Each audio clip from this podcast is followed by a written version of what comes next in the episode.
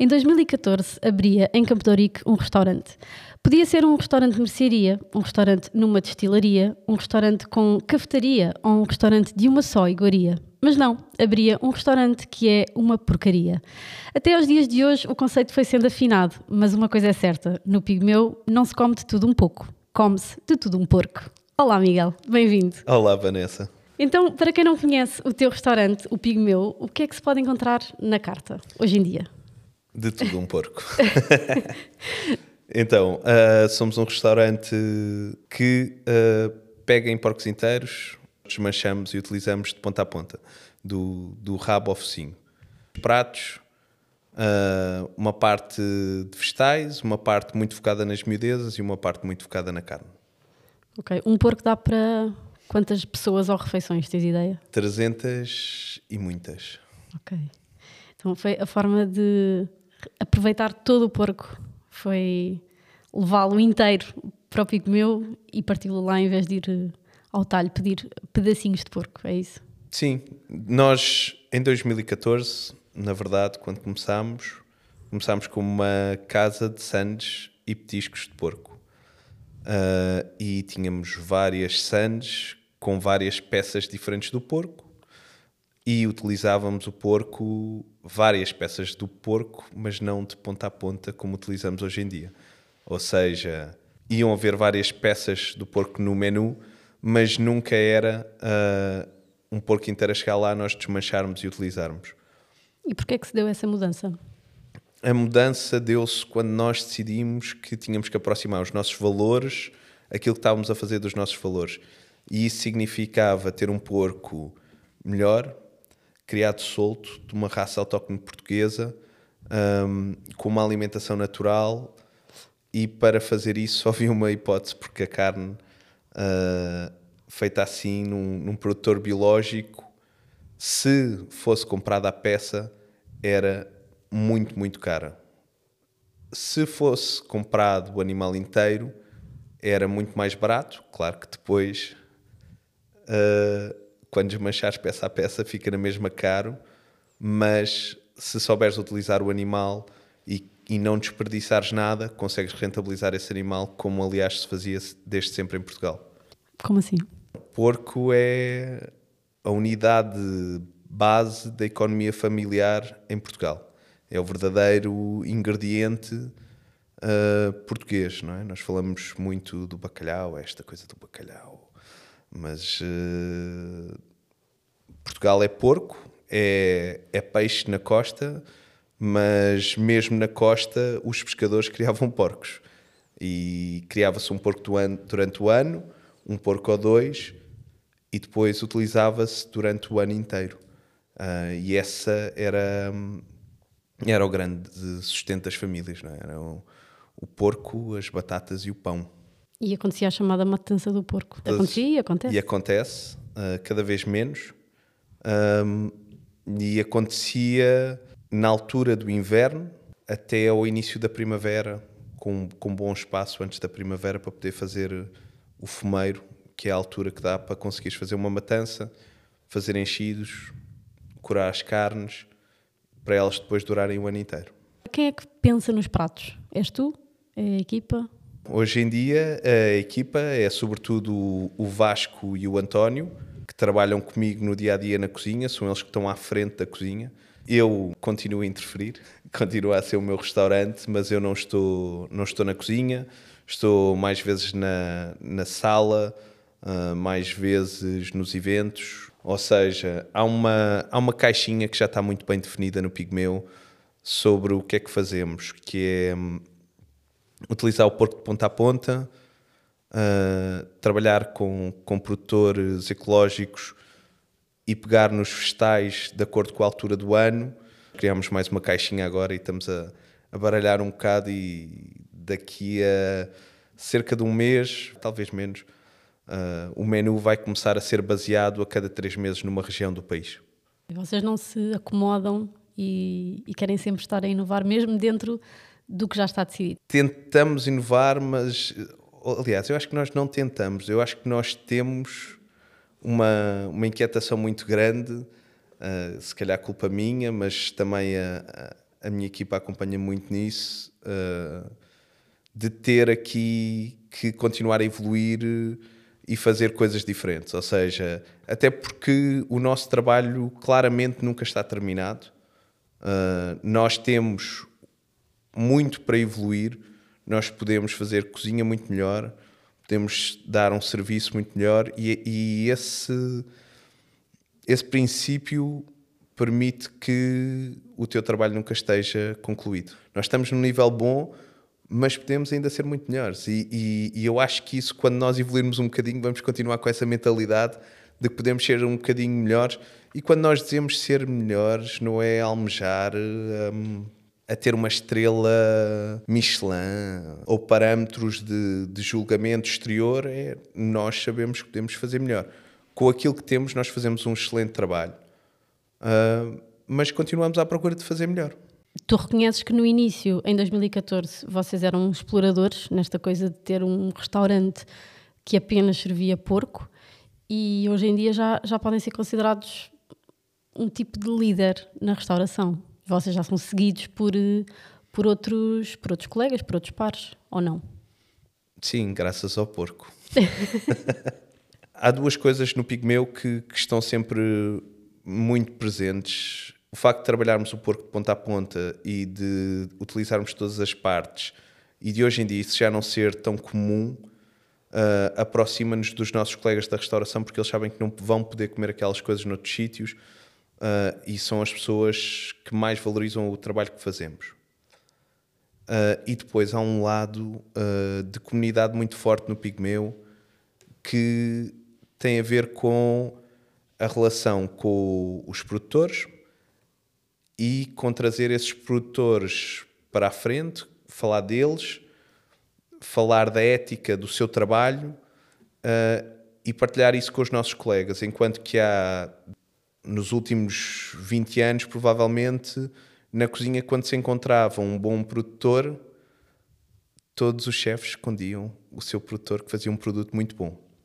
Então esse produtor nunca conseguia ser muito sustentável financeiramente porque só trabalhava para uma pessoa e, e fazia-se o oposto. E eu acho que neste momento uh, a nossa geração faz o oposto. É, tem um bom produtor e quer que os colegas usem também, e quer mais é que o produtor tenha sucesso e que vingue e que esteja presente em mais sítios porque nós acreditamos no trabalho das pessoas com quem trabalhamos e, e mais do que fornecedores são amigos, são parceiros e, e, e, queremos ver o sucesso, o sucesso deles.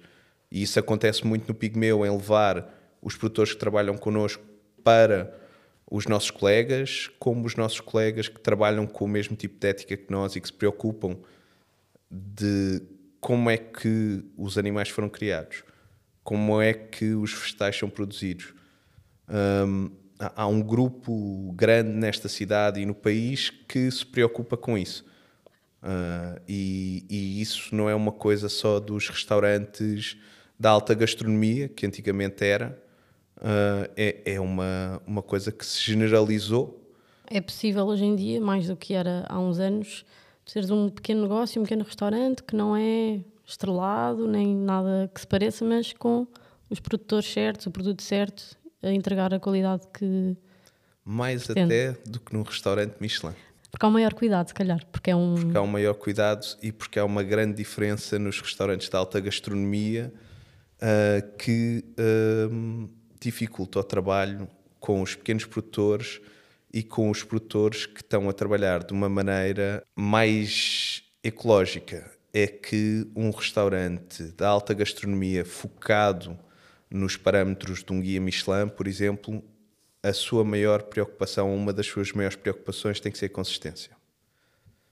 E nós no Pigmeu estamos preocupados com a consistência, mas as favas e as ervilhas que nos aparecem, aparecem-nos durante um período muito curto. E enquanto há favas, há favas, enquanto há ervilhas, há ervilhas. Quando acabaram, acabaram. E isso é desafiante para um restaurante Michelin porque ele não vai mudar pratos no dia a dia. Nós não temos uma coisa, não servimos e mudamos. E, e hum, hoje em dia já começa a existir isso também na alta gastronomia, que é bom, uh, mas claramente não vem da alta gastronomia porque o, o desenho no sentido do design de um menu e dos pratos, é feito para construir uma experiência e um menu em concreto que está ali fechado. E portanto, tu desenhaste aquela, aquela experiência no momento X e tens que levá-la até o momento Y. O que acontece é que o produto às vezes não vai haver e portanto teria que ser um produto que às vezes durasse o tempo que aquele menu durasse. Eles têm de usar o vegetal X ou Y independentemente dele ser Exatamente. nacional Isso ou não. significa que, por exemplo, no tomate, muitas vezes o tomate é trabalhado fora da época, o que significa que ele veio de uma estufa, alguns em Espanha, aquecido a gás, o que neste momento torna o tomate fora da época um produto de luxo, certamente, portanto, bem enquadrado no sítio onde está.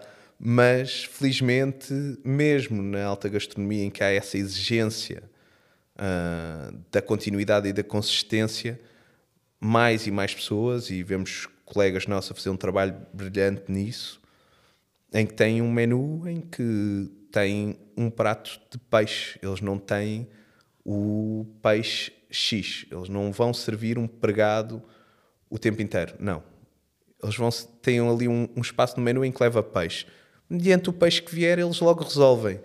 Tem um momento que é mais da horta. Mediante aquilo que eles tiverem melhor no produtor, vão buscar. E, e isso permitiu que, felizmente, na alta gastronomia também já começa a haver pessoas que não estão com o menu fechado durante X tempo e que pensem um bocadinho mais no produto. Até porque utilizar produto sazonal é sim sinónimo de sabor, mas não é sinónimo de sabor consistente ao longo de um tempo. Uh, o início da primavera é uma coisa, o meio da primavera é outra e o final é outro. E portanto o produto tem variações. Mas vocês assumem essas Nós variações? Nós assumimos que essas variações existem e que fazem parte. Uh, se calhar no standard da alta gastronomia, eles querem sempre ter o mesmo tomate. E o mesmo tomate é mais constante quando for criado numa estufa do que quando for criado no campo e com a, com a variação do início, meio e fim da primavera. Ou no caso do verão, no caso do tomate. Que produtores ou parceiros, digamos assim, é que tu destacarias? O Freixo do Meio, em, em primeiro lugar, que está disponível para, para toda a gente. Uh, não, não, não são fornecedores uh, que trabalham apenas com restaurantes. O Freixo do Meio é uh, um, um, dos nossos maiores parceiros. É de lá que vem grande parte da nossa carne. é de Montemor Novo. Montemor Novo. A Ruth e o João se procurarem no Instagram por Bioalentejanices, vão encontrá-los em Sozel, de onde vem também grande parte dos nossos legumes. E depois, dentro, dentro do porco, há uma série de, de outros parceiros com quem trabalhamos, porque trabalhamos normalmente com os porcos do montado do Freixo do Meio, mas não só. E vamos experimentando até para conhecer uh, produtores de, de outras zonas do país que têm, que têm porco bízaro, um, em Idanha, vamos experimentando também outros porcos alentejanos criados de maneira diferente pelo Francisco na Herdade de São Luís. Uh, já experimentámos o malhado de alcobaça, que é uma coisa que vale muito a pena experimentar, e portanto não, não nos cingimos a isso, mas claramente há ali dois parceiros que oferecem o meio Biolenchanices, que são uh, os, nossos, os nossos parceiros do dia a dia e, e claramente nos vinhos o, os Goliardos, uh, que é um distribuidor de vinhos, mas que também é possível visitar, que está mais ligado aos vinhos naturais uh, e com quem, para além de, de, parceiros, são sempre. Aliás, qualquer um destes, para além de parceiros, são professores. ok? Eles têm muito para ensinar. Uh, a Herdade de São Luís também, o Val das Dúvidas. Portanto, temos uma relação muito de troca e de aprendizagem com estas pessoas que fazem um trabalho em termos ecológicos eh, muito vanguardista. Temos pessoas com quem trabalhamos, com quem trabalhamos que são exemplo a nível europeu. Vocês visitam-se uns aos outros para perceber eh, para onde é que vai o produto e como é que ele é trabalhado e de onde é que ele vem? Sim. Uh, nós fazemos questão de visitar os nossos produtores. Uh, essa é a grande parte da aprendizagem e essa é uma das grandes diferenças e é aquilo que nos permite evoluir. é perceber como é que é uh, como é que começam as coisas na origem, como é que é produzido e qual é que é a diferença na produção.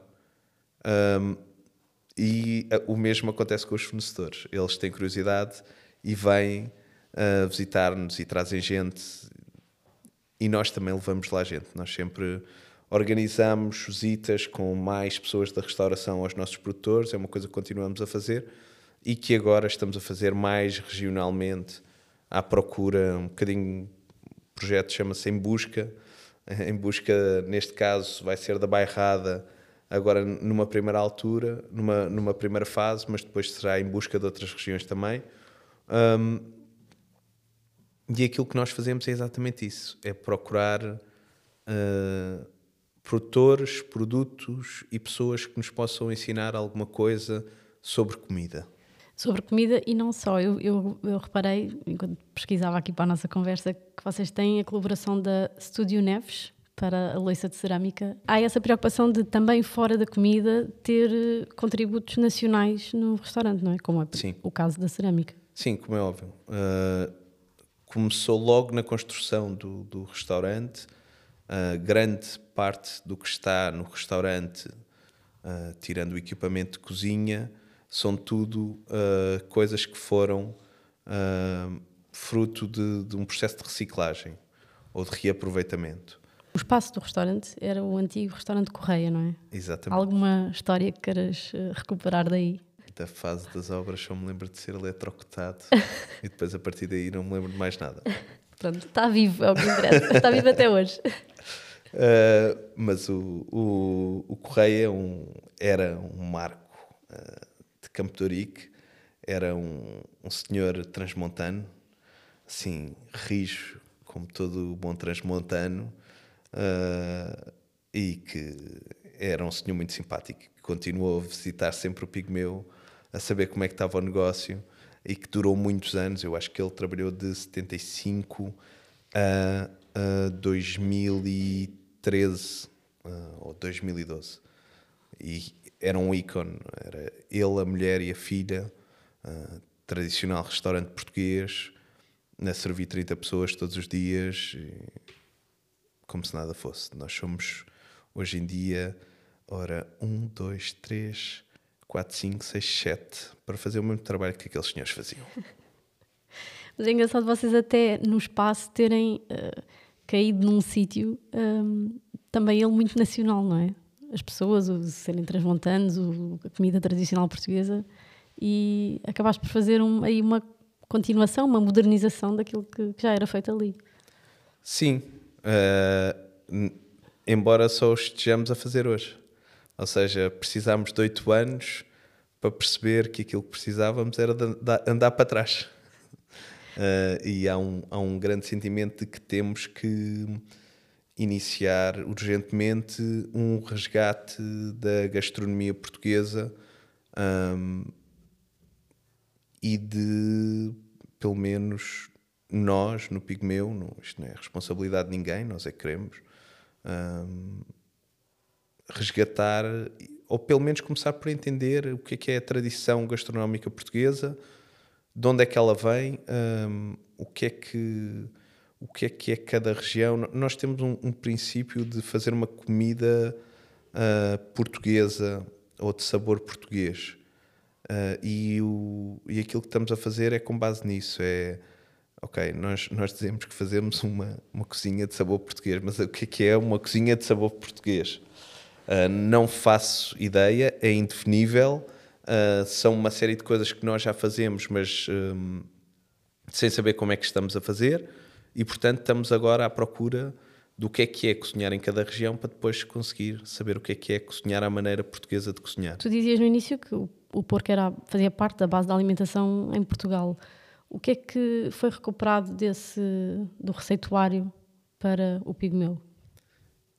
uma coisa muito interessante é que uh, nós começámos, como eu disse há bocado, a comprar o porco inteiro para conseguir comprar uma melhor carne. E conforme começámos a trabalhar o porco inteiro, começámos a perceber porque é que havia uma série de processos na hora da matança e do aproveitamento da carne. Ou seja, o facto de trabalharmos com o porco inteiro leva-nos automaticamente, remete-nos automaticamente à tradição pela maneira como aproveitas o, o alimento. E, e aí nós temos muito a aprender. Aliás, participámos este ano um, numa matança tradicional no Freixo Meio e agora na Bairrada fomos convidados para outra. E aí um, há uma compreensão grande do que é que é a gastronomia tradicional em torno do porco e porque é que cada coisa é feita, como é feita e como é aproveitada, não é? E que nós no dia a dia temos esses desafios e esses desafios já estão todos resolvidos, não é? Porque uh, andamos há dois mil anos com porcos atrás e a utilizá-los de ponta a ponta. Portanto, nós, se olharmos um bocadinho para trás e se, se aprendermos com quem esteve cá antes, temos a vida facilitada não quer dizer que o Pigmeu seja um restaurante tradicional, não é, não vai ser, nunca será, um, mas inspira-se na tradição. Então, pegando no trabalho dos outros, depois fazemos à nossa maneira, uh, que pode ser uma coisa diferente, às vezes até um, bastante distante daquilo que era a origem, mas que vem de algum lado e que vem claramente de, da maneira de, de comer porco em Portugal. A própria utilização de miudezas, por exemplo, é uma. Vem do passado, porque hoje em dia em, em quase nenhum restaurante é possível comer, uh, sei lá, os túbaros do, do, porco, por exemplo. Claro. Porque... Como é que se chama o vosso prato que tem uh, túbaros? Pica-pau de tubarão. Tubarão, exatamente. Bem disfarçadinhos. Que é, que é um ótimo, uma ótima maneira de vender uma coisa, porque toda a gente pergunta o que é tubarão, o que cria um ótimo momento para vender túbaros. Mas essa utilização das miudezas, primeiro convém pensar que uh, um animal de caça, uh, as primeiras coisas que vai fazer com uma presa é comer o coração e o fígado. Nós, uh, enquanto humanos, caçadores, recoletores, a primeira coisa que queríamos era o coração, o sangue, o fígado. Nós, na matança, a primeira coisa que vai para o tacho, porque é mais difícil de conservar, são os fígados, os corações, tudo isso. Portanto, primeiro há ali uma, uma conexão natural e nutricional uh, relacionada com, com esse tipo de alimento. Uh, e que a determinada altura uh, foi também associada à pobreza e, portanto, são partes que não faziam parte uh, da alimentação de quem pudesse que, que, esse, que, isso não fizesse parte. Não eram nobres, não eram peças Exatamente. nobres. Exatamente. Portanto, se tu pudesses, começavas a não, a não comer. E ficava sempre alguém, não era desperdiçado. E, e nós criámos. Depois há um, há um, há um fator muito muito natural na nossa relação com as miudezas, que é nós sabemos que temos um fígado, nós sabemos que temos um cérebro, sabemos que temos uns túbaros, uh, e portanto, quando olhamos para essas peças, há uma realização muito clara de que estamos a comer outro ser vivo. Enquanto nós não olhamos para um bife do cachaço e não pensamos no nosso corpo. Quando olhamos para essas peças, pensamos no nosso corpo. Ou seja, há um lado muito interessante nesta parte das miudezas que é relembrar que estamos a comer um ser vivo que matamos para nos alimentar. Uh, e isso é uma relação muito constrangedora para a maior parte das pessoas. Uh, claro que existe depois um lado de textura, as texturas são diferentes, os sabores são diferentes, mas os sabores e as texturas só são diferentes porque não estamos realmente educados para comer essas partes. Porque se nunca comeres carne, também a carne vai ser uma coisa muito diferente e que não sabes bem se gostas, se não. Uh, mas nós tirámos as miudezas do, da nossa mesa, sobretudo pós-vacas loucas, quando as miudezas foram retiradas do talho, depois demoraram muito tempo a voltar. Há fãs incondicionais, nós temos um público muito grande que só quer experimentar essas partes. Temos gente mais velha a vir de propósito, porque já não há outros sítios onde se comem estas partes. Uh, e há um, um, um momento que nós vivemos, que é um momento de refletir sobre o consumo de carne, sobre refletir a quantidade de carne que comemos, de onde é que ela vem, como é que foi criada, uh, e, e, isto é, é, uma parte que toda a gente se esquece, é que as miudezas representam cerca de 30% do porco. E nós constantemente continuamos a deitar para o lixo 30% do porco porque não queremos comer o fígado, não queremos comer os pulmões, etc. Então deitamos 30% para o lixo e depois dizemos agora temos que reduzir a quantidade de carne porque há mais gente no mundo, porque há mais gente com poder económico para poder consumir carne, então só há uma solução que é reduzir a quantidade de carne. Em primeiro lugar, aquilo que temos que parar de fazer é deitar comida para o lixo, não é? Ah, porque se deitamos 30% da carne para o lixo, então 30% é um aumento brutal uh, na carne disponível que temos. Portanto, a primeira coisa que temos que fazer é parar de deitar carne para o lixo e comer essas partes da carne. Um, e depois de, de, realmente não estarmos a deitar isso para o lixo. E quando eu digo deitar para o lixo, não é deitar completamente para o lixo, é aproveitado para um, rações animais, é aproveitado pela indústria farmacêutica, é aproveitado de outras mil maneiras ultraprocessadas que estão na vossa comida no dia a dia. Nenhuma pele de porco vai para o lixo, vai sempre servir para alguma coisa mais que não seja para aquela lasanha que está em vossa casa, no pepperoni, etc. Bem como as outras miudezas que estão enfiadas nas vossas salsichas e todos os ultraprocessados que comemos em casa. É possível que neste momento quem nos esteja a ouvir esteja a pensar: o quê? Eu como isso? E comem, não é? Comem isso e muito mais. Cheio de uh, químicos por cima para depois, claro. Uh, atenuar sabores, atenuar texturas, fazer o seu trabalho para que aquilo seja uma coisa impecável e de fácil consumo. O, o, consumo responsável de carne, como acontece no Pigmeu, mas poderia acontecer em muitos mais sítios, seria um meio termo entre o consumo desmedido de carne e o veganismo, não é? Ou seja, possivelmente existem muitas pessoas a saltar do consumo de carne comum para o veganismo sem saber que existe aqui um meio termo que seria, por exemplo, uh, comprar carne sabendo de onde é que ela vem ou comprar essas partes da carne que normalmente não se consomem. Há muitas pessoas a saltar para o veganismo? É a minha pergunta. Ok, eu se calhar não devia ter dito veganos, devia ter dito vegetarianos, porque esses se calhar deixam de comer o, o seu bife, Sim, mas os... depois comem todas aquelas coisas que tu acabaste de dizer que Pescatarianos, os uh, flexitarianos, and so on and so on. Todas as novas dietas que não comem carne, mas continuam a comer proteína animal. Que para mim uh, até não é. Até pode ser eh, uma ideia bastante interessante, como o, o ovo-lacto-vegetariano o lacto tem as minhas questões éticas quanto a isso, mas que é, ok, tens vegetais, mas tens ali duas fontes de proteína animal que são o leite e os ovos, uh, que não supostamente não deveriam infligir uh, grande sofrimento nos animais e que aproveitas esses alimentos para te alimentar de uma forma mais ética, faz todo sentido.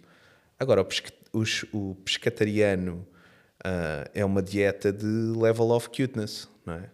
É, o peixinho não tem, não é fofinho e portanto eu como. Uh, normalmente o, pescatariano também uh, come galinha, porque o frango também não, não é assim muito fofinho, então acabas a comer o frango. Então comes frango e peixe, estás a tomar essa decisão, uh, supostamente de uma maneira consciente, de deixar de, de matar animais porque alegadamente esses animais estão a criar grandes problemas ambientais e em segundo lugar por empatia e muito bem, mas a empatia vai à vida porque tu comes e matas peixes, uh, ou seja, tu sufocas peixes uh, para comê-los, matas frangos e então aceitas isso, uh, bebes leite uh, e comes queijo e aceitas que esse queijo venha, esse leite venha de explorações onde as vacas são altamente exploradas e estão uh, e violentadas na maneira como, como esse leite uh, é todos os dias produzido. Sim, no fundo, são vacas que são mantidas grávidas durante toda a vida para produzirem leite, não é? Exatamente. Ou seja, é um ciclo vicioso e depois são uh, o, o, leite é retirado de maneira uh, com máquinas uh, que são violentas, elas estão confinadas e portanto tudo isso, tudo isso também está errado. Ou seja, a parte da empatia foi à vida, a parte do ecológica.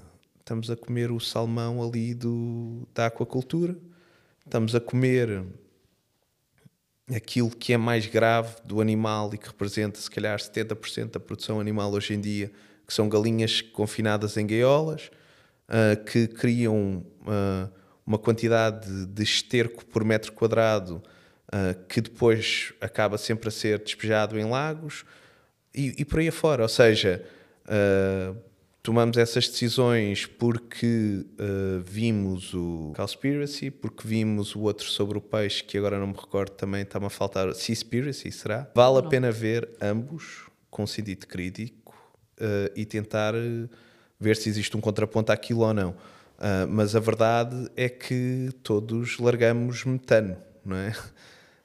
se calhar então devíamos também começar a pensar em fazer controle de natalidade para haver menos humanos, para haver menos metano.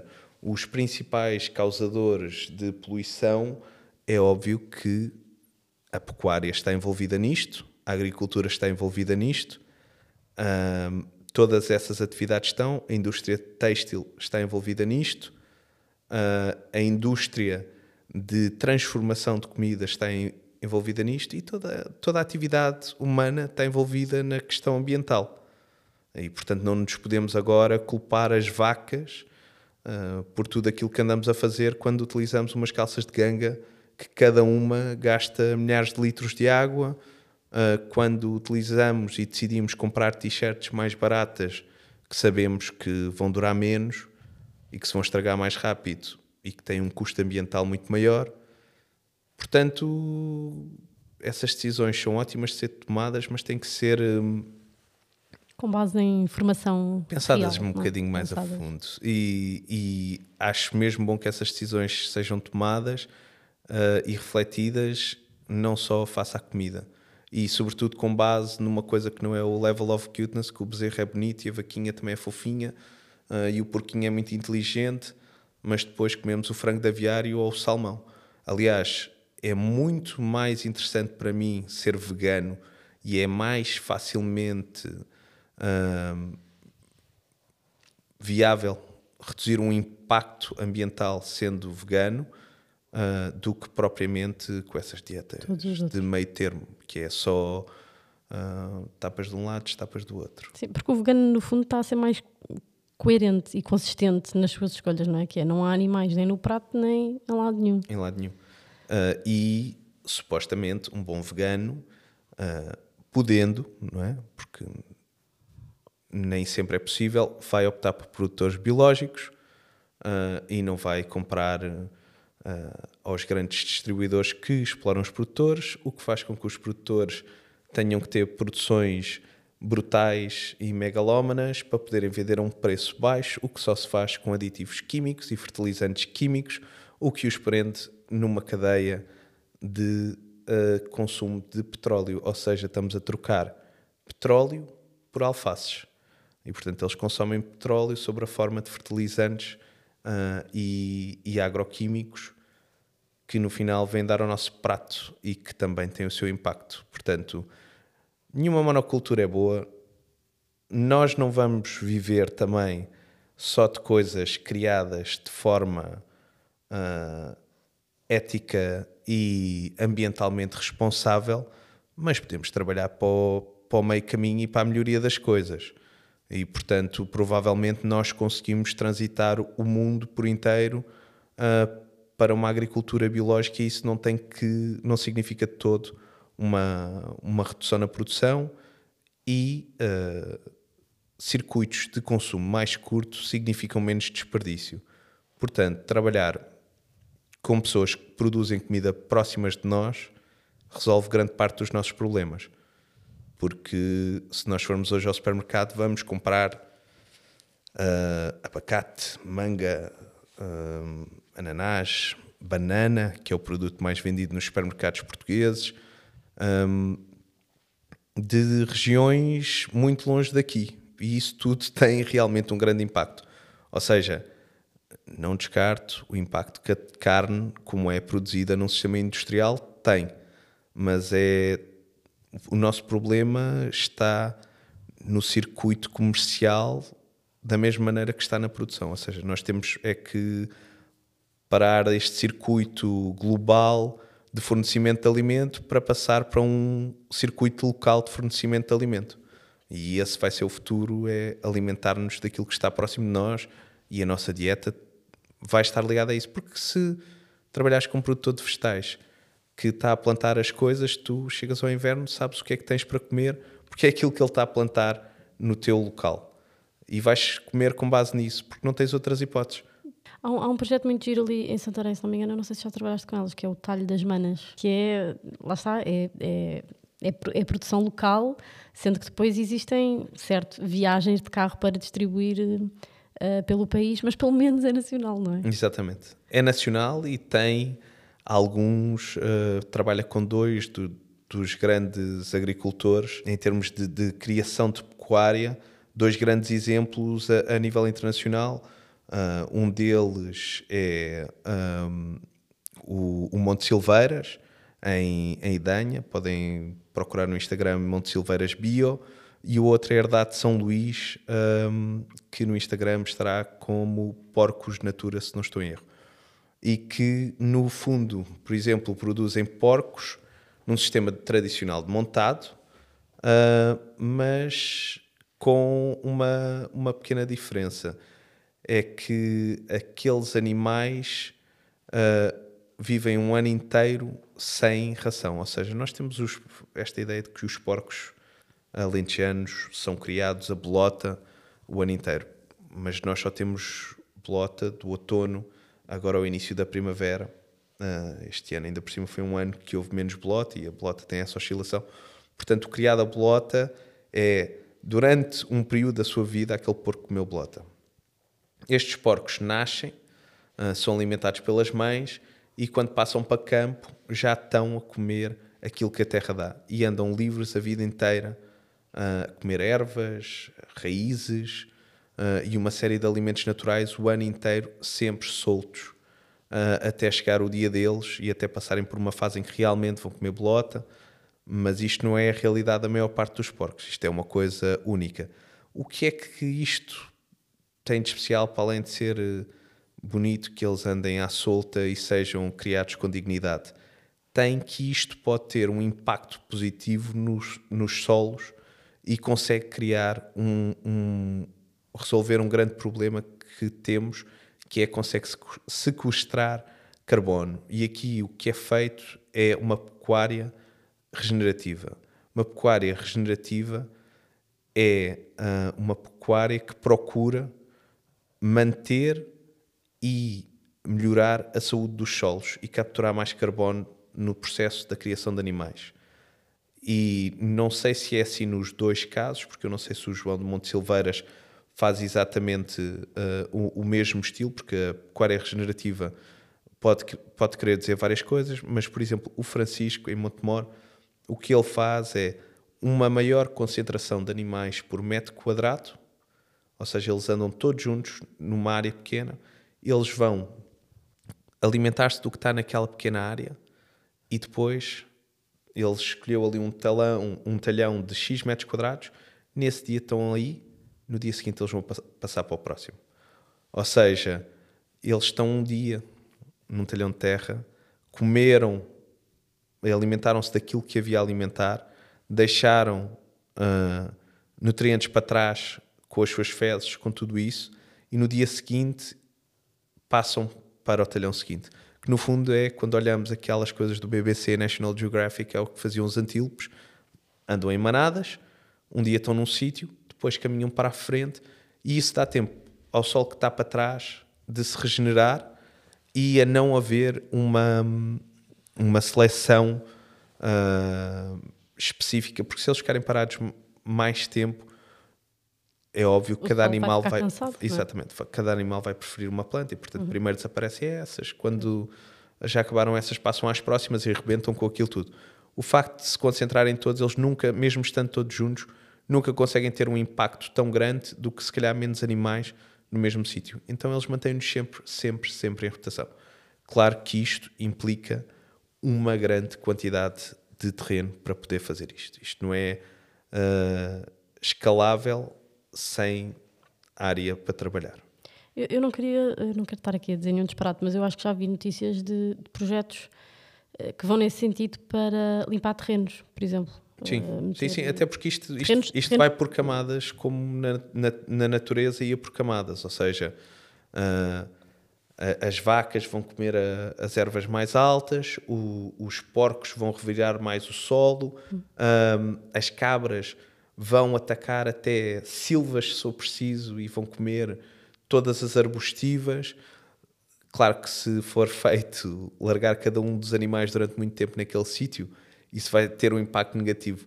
Se eles estiverem sempre continuamente a, a mover, eles têm um efeito natural que é a missão de cada animal, que, que é a missão que cada animal tem no território. Porque nós somos o principal desregulador dos ecossistemas. Ah, e a maneira como nós decidimos que animais ah, mereciam viver ou não nos os- os nossos ecossistemas, que árvores é que ficam ou não, ah, é, uma de- é um dos maiores desreguladores. Mas se esses animais fizerem o seu papel, do, a sua missão de vida, eles não vão re- desregular o ecossistema. Se eles viverem em liberdade e puderem movimentar-se de um espaço para o outro, eles não vão destruir nada. Pelo contrário, eles vão acrescentar, porque é isso que, que faziam no meio natural. Sim, no fundo é deixar a natureza acontecer, mas ali com uma pequena gestão humana, não é? Sim. Tentar eh, regular um bocadinho os É- acontecimentos. É tentares controlar como é que não dás cabo do solo e, ao mesmo tempo, podes ter vários animais num determinado terreno ah, que, neste caso, são produzidos para um dia virarem alimento, não é? Sim. Ah, estes conceitos existem noutros sítios. Eu sei que tu recentemente, estu- lá está, estavas a dizer que há eventos a acontecer no, no Pigmeu. Estejam atentos ao Instagram porque vão acontecendo coisas. Ah, e tu recentemente recebeste a visita de um dos teus ídolos, talvez o maior ídolo, o Fergus Anderson, do St. John em Londres, que tem um conceito muito parecido com, com o Pigmeu, não é? Ou o Pigmeu é que tem um conceito parecido com o St. É John. mais assim. Sim. Imaginem que ah, o Papa Francisco, que agora vem cá, eu era um padre ali com uma igreja zeca, alguns em Campo de e o Papa Francisco aparecia lá para assistir à minha missa se- sem avisar. Ou, Ah, ou sem até avisar. tinha avisado, mas eh, pronto, mas tinha marcado para ir lá assistir uma missa. Pronto, foi isso que aconteceu.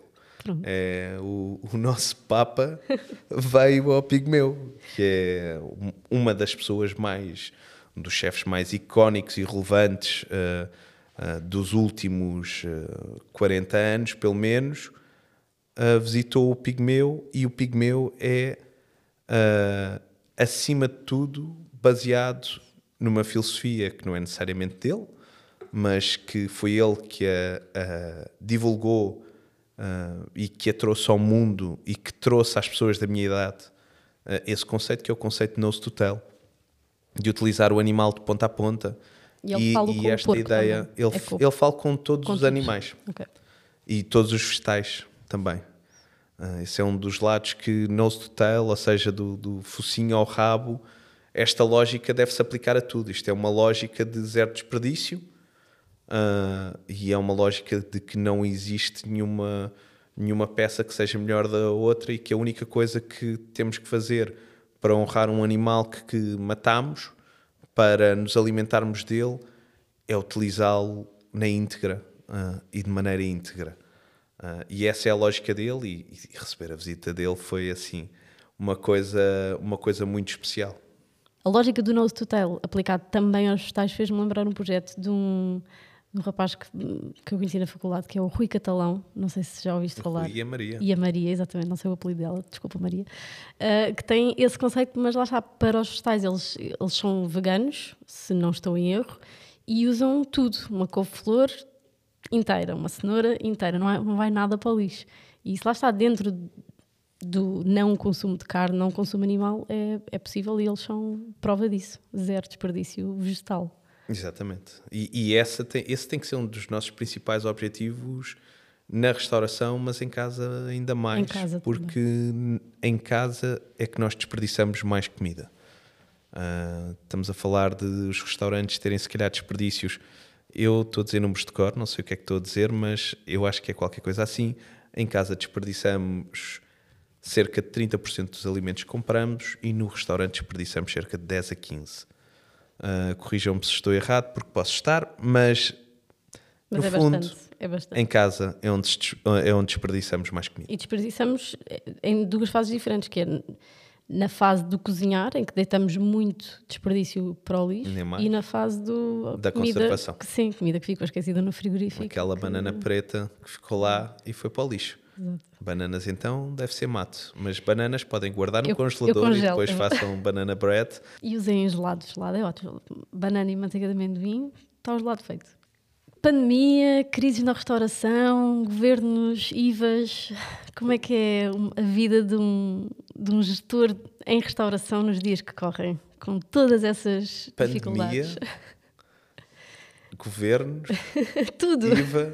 Ok, Então vamos criar um podcast só sobre Exato, isso. podíamos, podíamos fazer um episódio 2 só sobre eh, obstáculos para chegar ao fim do Exatamente. dia. Como não abrir um restaurante? Exato, razões para não abrir. Então, pandemia eu vou guardar para o fim.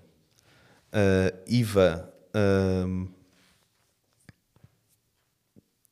não sei bem como dizer isto. Nem vou cortar vivo. este silêncio para se perceber a Exatamente, profundidade. não sei bem como dizer isto ao vivo, mas a vontade que eu tenho de dizer às outras pessoas que abrem restaurantes é para fugirem aos impostos. Porque eu arrependo todos os dias De ser do dia em que decidi.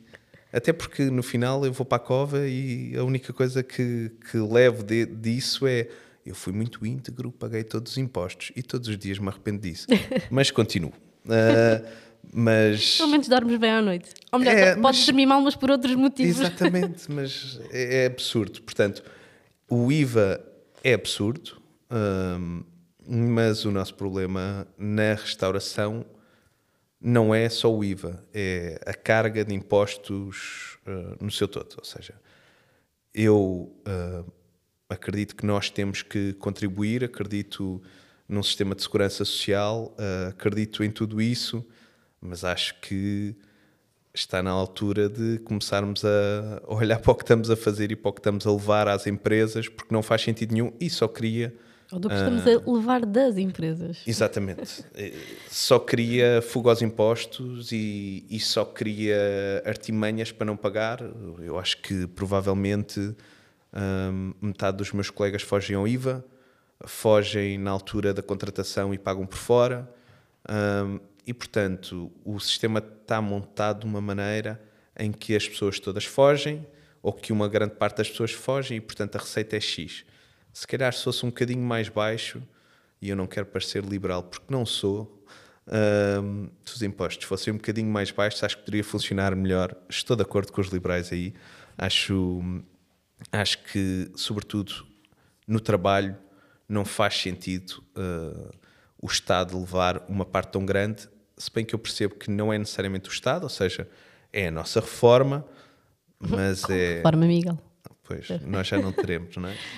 Exato. Ou seja, Uma reforma utópica que uma- alguém vai receber que um não dia. nós. Uh, ou seja, é exagerado e é impossível aumentar o salário de quem seja neste país e por isso é que nos mantemos nesta com este tipo de salários, porque entre o bruto e o líquido a diferença é enorme.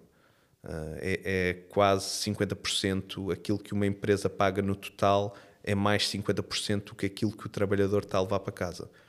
É ainda mais desmesurado quando se tratam de pequenos negócios um, com, que empregam pessoas uh, e que são a grande, a grande um, um grande, não, não, são só, como é óbvio, a indústria é importantíssima, todos os, os lados da economia são importantíssimos, mas num pequeno negócio uh, que fatura pouco, uh, o impacto dos impostos sobre a faturação entre a contratação das pessoas e os IVAs todos é uma coisa absurda. É quando as pessoas dizem uh, na brincadeira que, que, o Estado é o maior sócio, uh, ele é mesmo. O, o Estado uh, já ganhou. Eu ainda não fiz quase dinheiro no Pigmeu. O Estado há oito anos que faz dinheiro com o Pigmeu. Estás a trabalhar para o break-even. Exatamente. Pronto, o lucro não, não existe. Não existe quase. Nós, nós, ao longo de oito anos, andamos um bocadinho mais acima, um bocadinho mais abaixo. Continuamos sempre a crescer, mas conforme crescemos também gastamos mais. E continuamos uh, sempre neste caminho, sempre a crescer, sempre a melhorar, sempre a dar mais dinheiro ao Estado. Quantas vezes já pensaste em fechar o negócio? Em fechar o negócio, acho que só pensei uma vez.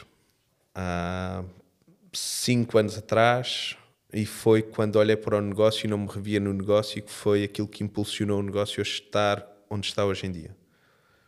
E que foi pensar, eu ando a trabalhar muito, uh, não faço muito dinheiro, tenho que fazer isto crescer, tenho que fazer alguma coisa, mas também tenho uh, que tirar gozo daqui e, e aproximar aquilo que é o meu trabalho dos meus valores.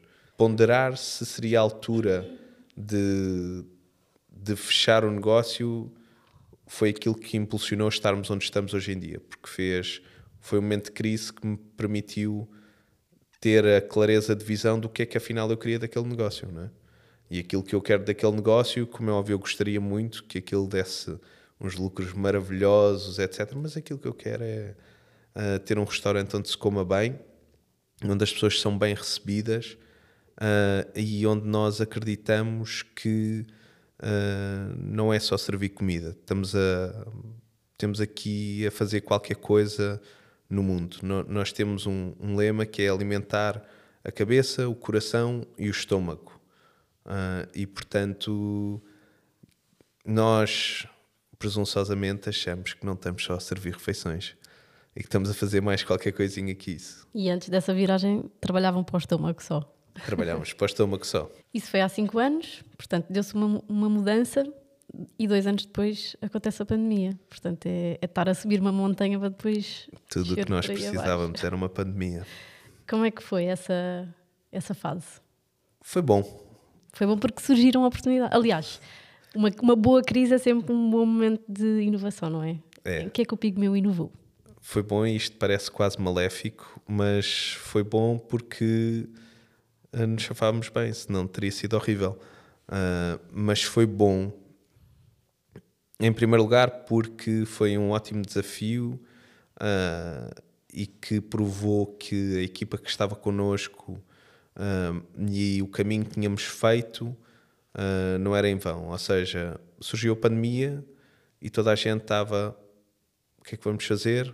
Fechámos antes do governo mandar porque estávamos informados e estávamos a perceber o que é que se estava a passar percebemos que tínhamos que ir para casa, que tínhamos de trabalhar de forma segura, rapidamente falando com, com médicos, antes, na altura em que estavam a dizer para não usar máscaras, uh, nós começámos já a utilizar máscaras uh, e pusemos-nos a, a, preparar um, um takeaway antes de sequer uh, ser obrigatório fechar o, os, os, os, restaurantes. Nós fechámos e decidimos ficar só em takeaway para não ter uma sala cheia de pessoas, que era um risco muito maior.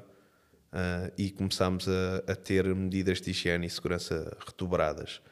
E, portanto, nós chegou à altura em que fechou, já estávamos a, a fazer delivery e takeaway. Não estava a correr grande coisa, porque. Hum, a, porque a as próprias pessoas também não estavam a perceber que isso, que isso ia acontecer, não é? Sim, Queríamos e, ter de viver do takeaway. E porque a nossa carta também não se adaptava muito a takeaway uhum. e nós pegámos e naquela primeira fase aquilo que estávamos a fazer era servir a mesma comida que fazíamos em takeaway, então em takeaway, delivery. Então aquilo não estava a funcionar muito bem, mas tínhamos tempo, estávamos a garantir que toda a gente mantinha o emprego, que era essa a nossa luta, era só uma, era no, no final era isso que nos preocupava, é como é que vamos, são uh, sete famílias que dependem disto. E foi aí que Ah. nasceu o Reco Reco. Não, Ah, não? Ainda não foi aí? não. Aí surgiu uma mercearia. Ah, ok. Porque nós, como estávamos com muito tempo, porque aquilo não estava a vender grande coisa, ah, falámos com os nossos produtores que estavam a ficar com o produto parado. E nós dissemos: olha, ah, vamos montar uma loja online, ah, tentamos divulgar isto e tentamos vender o vosso produto para não ficar aí parado. E pronto, Shopify, criámos um site assim dois dias, pusemos no ar e de repente, assim que lançamos, começamos, começam a cair encomendas, encomendas, encomendas e pronto, esquecemos o takeaway no primeiro confinamento e ficámos só a fazer uma, uma mercearia. Ah, os produtores traziam-nos as coisas até ao pigmeu, nós armazenávamos, distribuíamos por, por cada cliente, íamos entregar à casa de cada um e, e era isso que fazíamos. E o primeiro confinamento passámos aí e, e com muito sucesso, a fazer mais vendas até do que fazíamos no, no restaurante normalmente, ah, quando estava aberto, claro com uma margem muito menor. Terminou o primeiro confinamento, grande azáfama, estamos a trabalhar muito, verão, ah, mil eh, parâmetros de segurança para conseguirmos receber as pessoas no restaurante e começamos a ver pelo mundo todo que o Covid ia voltar, que estava tudo a fechar e se não fechasse, eh, mais valia na mesma ter um plano de contingência. Então eh, percebemos que durante aquele verão tínhamos-nos habituado a ir ao supermercado, eh, as pessoas já estavam a fazer compras normalmente, a mercearia não iria funcionar e, portanto, era bom que arranjássemos uma solução antes que tudo fechasse. Então desenhámos um, um delivery que utiliza os mesmos ingredientes que utilizamos no Pigmeu, ah, de bons produtores, mas que no fundo ah, é um fast food. Fazemos ah, um duplo cheeseburger, servimos a nossa bifana porcalhona ahm, e batatas fritas e croquetes e pastéis de massa tenra, mas o formato é esse, é fast food para comer em casa, ah, entregue na- nas plataformas digitais. E isso mantém-se hoje em dia. Isso mantém-se. Isso foi um negócio que, que ficou. A tua família não tem tradições de hotelaria e tu acabaste por ir parar ao curso de produção alimentar na Escola Superior de Hotelaria do Estoril. Como é que isto aconteceu? Quando é que a cozinha entrou na tua vida com, com esta perspectiva profissional? a cozinha sempre esteve presente na minha vida, na, na, na minha casa, na casa de família. Ou seja, sempre houve um hábito de juntar pessoas à mesa, ah, de comer bem ah, e de juntar amigos. E o, o restaurante, no fundo, é uma maneira de manter e- esse espírito vivo e, e essas tradições. Eh, Claramente há uma continuidade de querer receber bem as pessoas, de fazer boa comida ah, e, de, e de juntar as, as pessoas à volta de uma mesa. Quando saí do 12 eu tanto podia ir para Biologia Marinha, como para psicólogo, como para 30 mil outras coisas. Os meus psicotécnicos Davam para foram, tudo e para tipo, nada Você pode tempo." fazer tudo o que quiser. Que bom, era tudo o que, Que queríamos de um psicotécnico, não é? E portanto, quando chegou o 12 eu entrei para aí em agronomia, em Coimbra, a minha média não era nada espetacular. Meu pai e a minha mãe propuseram-me ir para hum, um curso privado de gestão hoteleira. Sei que depois de fazer um ano de gestão hoteleira, no ano seguinte decidi não, eu quero é cozinha. Depois de um estágio em Espanha, na altura, ah, nesse verão, eu decidi eu quero ir para, para a cozinha e, portanto, fui para a escola de hotelaria, onde, onde me formei. E depois daí foi sempre trabalhar na restauração, mas ah, não só na cozinha, também na sala, também na gestão. E portanto fiz um bocadinho de tudo o que há para fazer num restaurante. Fiz dois, dois estágios em Espanha, um em Portugal ah, e, e um no Brasil. E depois trabalhei o resto cá em Portugal, mas também fiz muitos projetos por conta própria. Acho que sempre tive essa vontade de, de fazer eh, coisas acontecer ah, e muita vontade de não ter um patrão. Então sempre tive a sorte de conseguir arriscar em, em pequenos projetos que não tinham muito investimento até chegar à altura do, do Pigmeu, que já era um projeto maior. Eram tipos de cozinha semelhantes, esses todos de, de, de estágio, ou, ou, eram coisas muito Não, é, diferentes? É, estamos a falar de restaurantes com estrelas Michelin, uh, outros mais casuais, como o Estrela da Bica, que é uma, uma das casas onde eu claramente passei mais tempo e onde aprendi mais e que forma muito daquilo que, que nós fazemos de certa maneira, uh, que na altura era bastante, bastante vanguardista uh, e hoje em dia também faz um excelente trabalho, uh, até mais evoluído do que era na altura. Um, e portanto, isso, todo, todas essas diferenças de estilo, eu, eu levo coisas de cada um para aquilo que faço hoje em dia, e para o bom e para o mau. Ou seja, uh, ser formado em cozinhas uh, onde a linguagem é uh, ah, 90% das vezes uma comunicação violenta, numa altura em que estás a formar a tua personalidade ou o teu, talvez não a tua personalidade, mas a, a, tua, é, é, a tua formação profissional. Uh, se isso fica impresso em ti, nessa altura, isso foi assim que aprendeste a trabalhar, para te livrares dessa comunicação violenta uh, e desse tipo de atitudes, tens que ter primeiro consciência delas e aceitar que não é assim que tu queres trabalhar uh, e depois tens que conseguir expurgá-las de, de ti porque elas foram impressas em ti e tu aprendeste a trabalhar assim e estás a repetir o padrão uh, e vais repetir o padrão que, que aprendeste a não ser que ganhes consciência disso e mudes e eu tenho consciência disso e, e tenho mudado, mas uh, quando uma coisa está tá a correr mal, soltares um berro, uh, levantar o todo de voz, etc., são coisas que se passam numa cozinha que não têm que se passar. O que não quer dizer que pontualmente não aconteçam. Sim, é a força do hábito, não é? É a força do hábito. Tem que ser contrariado porque não é possível continuarmos a repetir os mesmos erros do passado que tu, há, há, projetos de restauração que tu admires muito em Portugal neste momento? Restaurantes, chefes, conceitos? Sim, há, há muitos, muitos, muito diferentes.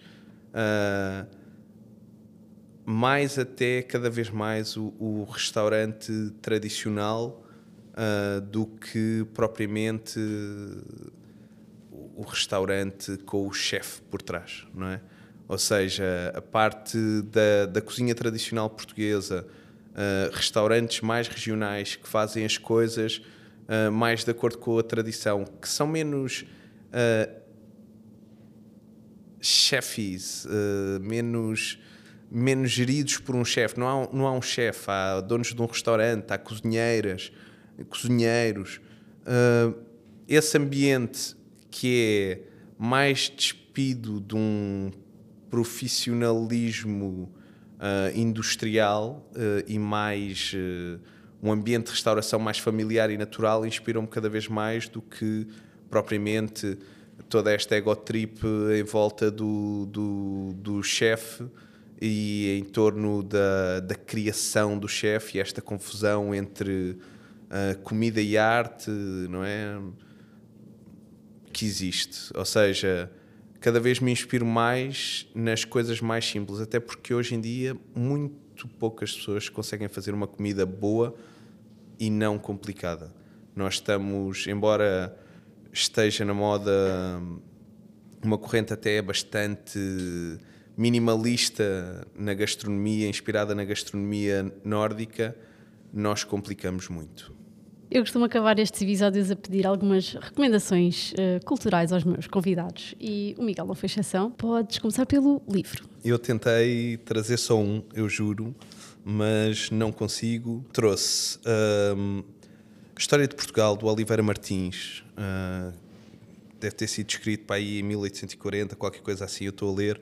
Uh, ele está disponível no Gutenberg e nessas plataformas que têm e-books grátis, dá para pôr no Kindle ler no telemóvel, onde quiserem, no computador, e que é um, um compêndio da, da história de, de, Portugal e que é muito interessante porque uh, já o Oliveira Martins consegue ter aqui uma, uma história de Portugal mais concreta que, como é óbvio, terá uh, reflexos do seu tempo, mas que já dá bem para ver o que é que é uma verdadeira história sobre uh, a altura que uh, fomos criar colónias e que, e que fizemos o comércio ultramarino e que visitámos o, os países do Oriente, África, Brasil e que dá para ter uma noção uh, menos endeusada daquilo que chamamos os descobrimentos uh, e que nos faz uh, dar uma imagem mais real daquilo que é do que foi essa época e de quão, de quão piratas e corsários éramos, de quão, quão violentos foram esses descobrimentos, para além de todo o resto da história, mas eu acho que um, não me lembro uh, de, durante toda a minha formação, de ter relatos daquilo que se passou nessa altura uh, de uma maneira tão, tão real sobre as relações e guerras que tínhamos, de como nós comerciávamos, uh, de como fizemos guerra e de como é que essa guerra era feita e de como nós criámos um, um grupo de, de marinheiros que uh, era altamente uh, violento no, nos sítios onde estava e, e, de como é que essa violência era exercida. Não é? conta, conta a história real uh, pela sua perspectiva, como a de todos os, os historiadores, que tenta ser isento, mas que conta muito bem como nós éramos comerciantes, em primeiro lugar, nós não éramos uns grandes navegantes, nós éramos uns comerciantes que tinham acesso a uma tecnologia fabulosa uh, e trabalhávamos muito bem essa tecnologia uh, e, e dominámos durante muito tempo até a nossa tecnologia ser ultrapassada, uh, as pessoas nativas conseguirem ter armas de fogo iguais às nossas e os países vizinhos terem barcos que navegassem como os nossos. Portanto, foi ali apenas uma vantagem tecnológica que nos levou aí e éramos um bando de corsários por esse mar afora que fazia de tudo. Então eu acho que vale a pena ler. Tem, tem toda a parte também da, um, dos reis de Portugal, que caracteriza muito bem. É, é, muito fácil de ler. Então vale a pena voltar aí, mas a mim chamou-me a atenção, está-me a chamar, se calhar por estar agora a passar essa altura. Uh, estamos alguns na Índia uh, e sobre o que é que se passou na Índia uh, ali até 1500 ou, ou, ou por aí, e, e, chamou muita atenção como esse relato é bastante diferente daquele que, que, aprendi na escola. Depois, como eu não posso ficar só num livro, eu vou ser muito rápido. Estes três são uh, obrigatórios, foram outros uh, três que eu, que eu li recentemente. Um é da Alice Waters e chama-se We Are What We Eat Uh, eu, como fiz isto em audiolivro, eu não sei se existe versão portuguesa ou não, mas a versão inglesa é We Are What We Eat. Outro é de um senhor que se chama Masanobu Fukoku, Fukuoka, Fukuoka, assim é que é, e que se chama One Straw Revolution. E o último é The Omnivore Revolution, que este sim, de certeza, existe em português, uh, The Omnivore Revolution, do, do Michael Pollan, uh, que falam uh, sobre, um bocadinho sobre tudo o que estávamos a falar há pouco, sobre o que é um, pensar uh, os sistemas alimentares e a maneira como nos alimentamos hoje em dia e de como isso pode ser uh, diferente e melhor. Eu vou começar a, a, taxar os meus convidados que me trazem mais do que uma coisa quando eu só penso um, uma Não recomendação. Não, estás à vontade, Pode dizer, podes dizer uh, todas, mas depois, ouvintes, não me venham dizer que estes episódios são muito longos, porque, enfim, uh, a culpa é dos meus convidados. Filme ou filmes, estás à vontade. Filmes. Uh, Carteiro de Pablo Neruda, O Rei Leão e A Vida é Bela. Pá, são três uh, filmes que eu sou sempre capaz de repetir. Uh, eu, eu não vejo muitos filmes, não vou muito ao cinema, vou vendo. E estes eu sou capaz de repetir vezes sem conta. Música ou álbum? Álbum, consegui trazer só um. Boa. Uh, o álbum chama-se Viagens na Minha Terra. É uh, do Zika com o quarteto 1111. Isto foi um álbum que eu encontrei à conta do uh, José Cid e o um, Tosé Brito terem lançado agora um álbum que me apareceu em publicidade no Instagram com uma capa maravilhosa e eu lembrei-me de ir ver o Quarteto 1111 e de repente encontro uma coisa que é este álbum que é um EP, eh, que é Viagens na Minha Terra, Zika e Quarteto 1111. Não sei quem é o Zika, mas isto é brilhante. É, podia ter sido feito hoje em dia e é, é mesmo. Foi assim uma grande surpresa. Foi, é uma descoberta recente e eu estou super orgulhoso porque é muito bom. Podcast. És consumidor de podcasts? Sou consumidor de podcasts, portanto não vai haver só um. ok, bora lá a lista. Então, começamos por um podcast, na verdade não é um podcast, mas uh, o Agostinho da Silva, uh, filósofo, se calhar ele não gostaria muito de ser chamado filósofo, mas pensador, seja o que for. Um, tinha um programa na RTP que está gravado no YouTube, ou provavelmente também no site da RTP, que se chama Conversas Vadias. E vale muito a pena uh, ver todos os episódios. E mais uma vez é uma daquelas coisas que se vê repetidamente, ou seja, pode-se ver todos os episódios, depois vai-se voltar atrás e vai-se encontrar coisas novas dentro daqueles episódios. É uma pessoa brilhante, os entrevistadores são uh, muito bons e há... vale a pena assistir assim com um caderninho à frente para tomar nota, porque tem coisas espetaculares. Possivelmente estará na RTP Play, não? Deve estar na RTP Play uh, e no YouTube também. Okay. Um espetáculo de teatro. Calma que eu Ah, desculpa, ele, ele disse que havia mais do que um podcast. Desculpa, desculpa eu prometo ser rápido. não, não, não, mas Segundo eu, eu podcast, No Floating Ice, que acabou de ser o primeiro episódio da Constança Cordeiro, uma, uma barmaid, dona de negócio, uh, muito inspiradora e espetacular, que tem o bar Toca da Raposa e o Uni uh, e que lançou agora o primeiro episódio e vai já lançar uh, os próximos em breve. Fiquem atentos porque vale a pena. Depois, o outro que eu ouço sempre é E o Resto é História, que é um programa de rádio, mas que está também nas plataformas de podcast. E o um, Uberman Lab, que é uma coisa meio nerd uh, sobre o corpo, corpo humano, mas sobre a otimização do ser humano uh, em vários sentidos, uh, mas baseado na ciência. Um espetáculo de teatro.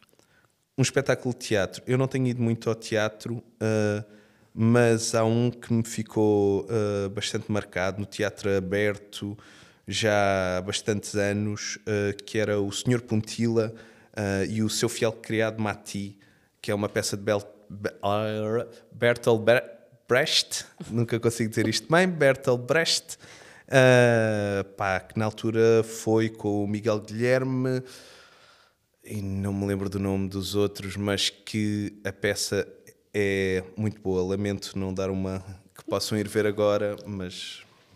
Não tem problema. Uh, um sítio para passear ao fim de semana? Um sítio para passear ao fim de semana uh, não é bem um sítio, é um restaurante.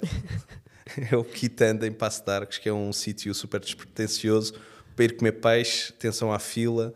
Uh, e vais lá, comes um peixinho, escolhes o peixe, comes o peixe grelhado e dás um passeio por ali à volta em Passo de Arcos. Miguel, que palavra descreve a felicidade que tu buscas e ainda não alcançaste? Paciência. Achas que vem com o tempo? Com a idade? Não sei se vem. Se calhar até vai, não é? Se, se calhar, até, espero, que venha, espero que venha, mas felicidade para mim é ser mais paciente. Muito bem. Miguel, muito obrigada. Obrigado eu. Por ter vindo ao meu podcast. Muito obrigado pelo convite. Está muito bom. Gostei muito dos outros episódios. Desculpem se não estou ao nível dos episódios anteriores, mas se só viram até ao fim, fico muito feliz. eu também fico muito feliz. Estão todos convidados a passar pelo Pigmeu em Campo de Ourique. Está aberto de segunda a sábado, almoços e jantares. Portanto, apareçam ou então encomendem um rec rec. Obrigado. Até ao próximo episódio. Até já.